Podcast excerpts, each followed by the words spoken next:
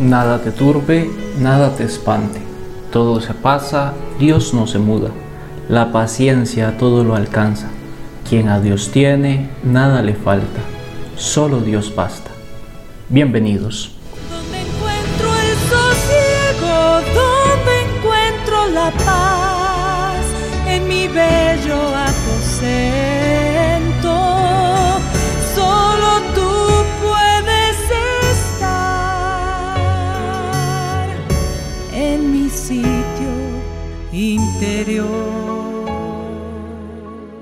Bienvenidos y bienvenidas a este espacio en el que vamos a descubrir el tesoro de nuestro interior, la belleza de nuestro castillo, en las palabras de Teresa de Jesús, ese castillo que es el paraíso en donde Dios habita y no solamente habita, Dios habita y tiene sus deleites.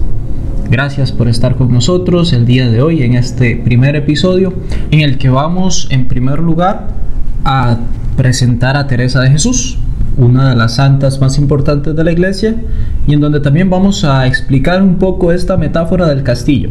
Es una metáfora que ella propone y que utiliza a lo largo de su libro para explicar cada una de las etapas del itinerario espiritual y en cierta forma para explicar también la antropología cristiana que ella descubre como experiencia orante.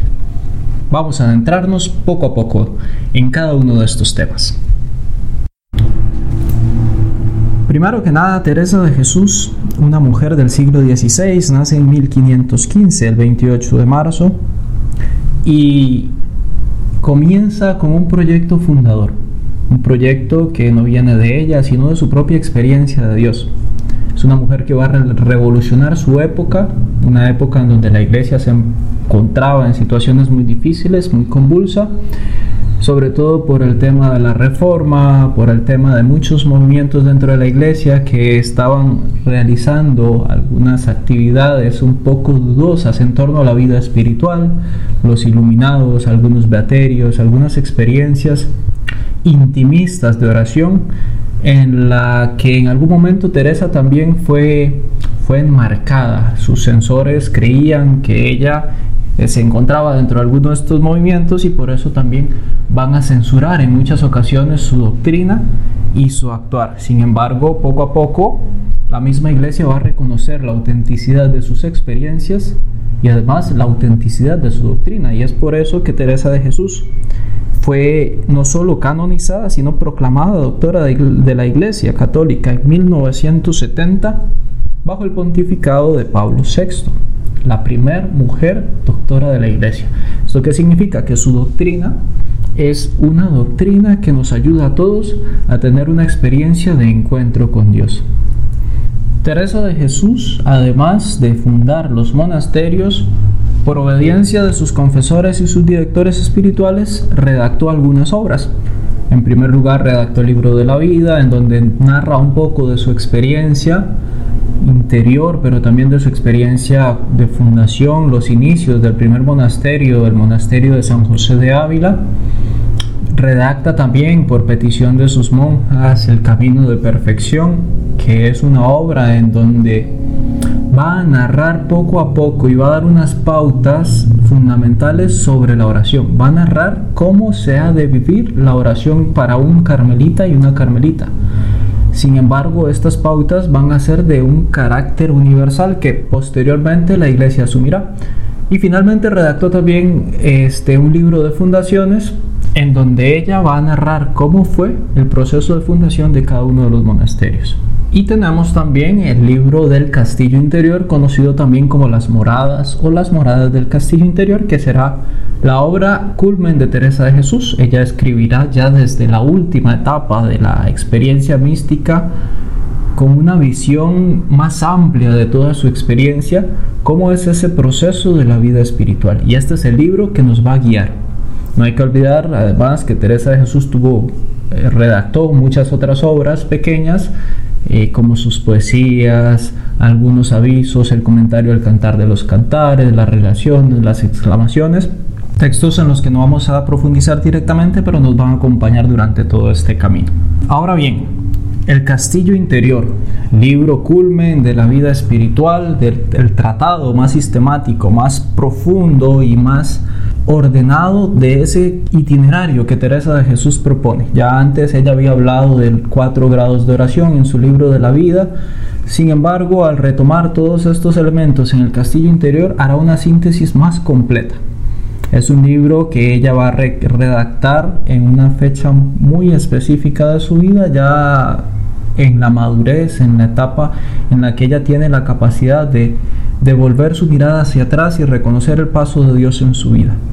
Y es uno de los textos que tiene una fecha de composición muy clara. Iniciará el 2 de junio de 1577 y terminará el 29 de noviembre de 1577, lo cual quiere decir que lo compuso en menos de seis meses.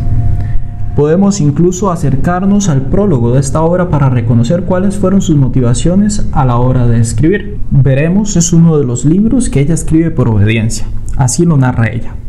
Pocas cosas que me ha mandado la obediencia se me han hecho tan dificultosas como escribir ahora cosas de oración. Lo uno porque no me parece me da el Señor espíritu para hacerlo ni deseo, lo otro por tener la cabeza tres meses ha con un ruido y una flaqueza tan grande que aún los negocios forzosos escribo con pena.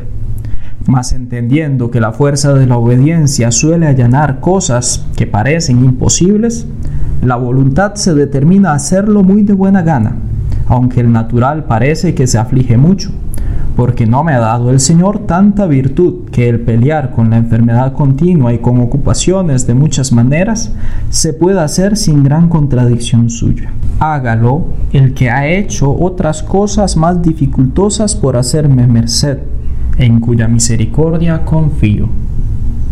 De este modo, Teresa nos explica que el libro no lo redacta por placer, lo redacta por obediencia. Sus confesores le piden al llegar a la madurez de su vida que explique todo ese proceso que Dios le ha permitido vivir para que otras personas que lo están viviendo sepan cómo encaminar su vida hacia Dios y cómo enfrentar cada una de las etapas de la vida espiritual. Estos elementos son fundamentales y debemos tenerlos siempre claros. ¿Por qué? Porque entonces descubrimos cómo la mano de Dios está detrás de cada momento, de cada escrito, de cada párrafo y de cada iluminación que vamos a tener. En los siguientes episodios iremos recorriendo una a una las siete moradas de este castillo, que ya dijimos que es nuestra alma. Más adelante explicaremos un poco cómo está constituido y qué significa este castillo y cuáles son las metáforas que Teresa de Jesús va a utilizar para explicarnos lo que hay dentro de él. Por ahora nos vamos a conformar con entender que estamos frente a una de las obras más importantes de la mística cristiana y probablemente también de la mística en todas las religiones.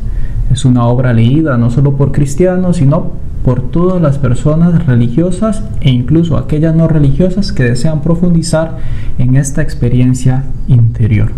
Por eso vamos a iniciar nuestro camino hacia el interior de la mano de Teresa de Jesús. Poco a poco iremos descubriendo también que para poder comprender este itinerario debemos recorrerlo con nuestros pasos. Nadie puede recorrerlo por nosotros. Debemos nosotros emprender el camino y esforzarnos por llegar hasta la meta. Solo así entenderemos qué significa la unión con Dios, qué significa una visión intelectual, una visión imaginaria o qué entendemos cuando hablamos de los gustos en la oración. Necesitamos iniciar este camino y es posible para cada uno. No hay nadie que quede fuera, todos estamos invitados a entrar en este castillo. Ir dentro significa ir dentro de nosotros mismos por medio de la consideración y la oración, como lo veremos más adelante. Así es que todos estamos invitados vamos a dar esos pasos, vamos a ir dentro. Podemos ir a cualquier lado, pero si no vamos dentro de nosotros mismos, no vamos a ningún lado. Hoy, más que nunca, necesitamos ser personas de profundidad, de hondura, con capacidad de reflexión y de encuentro. Pero para eso necesitamos descubrir quiénes somos y qué hay dentro de nosotros. Hoy más que nunca necesitamos descubrir la capacidad mística que como cristianos hemos recibido desde el bautismo y místico no significa algo sobrenatural, algo eh, eventos sobrenaturales en donde de repente podamos quedar en un éxtasis. No, místico es aquel que es capaz de encontrarse cara a cara con el misterio, con Dios. Todos llevamos a Dios en nuestro interior. Tú y yo estamos invitados a ser místicos. Y de la mano de Teresa vamos a descubrir cómo serlo. Muchas gracias y nos seguiremos encontrando en los próximos episodios. Dios te bendiga.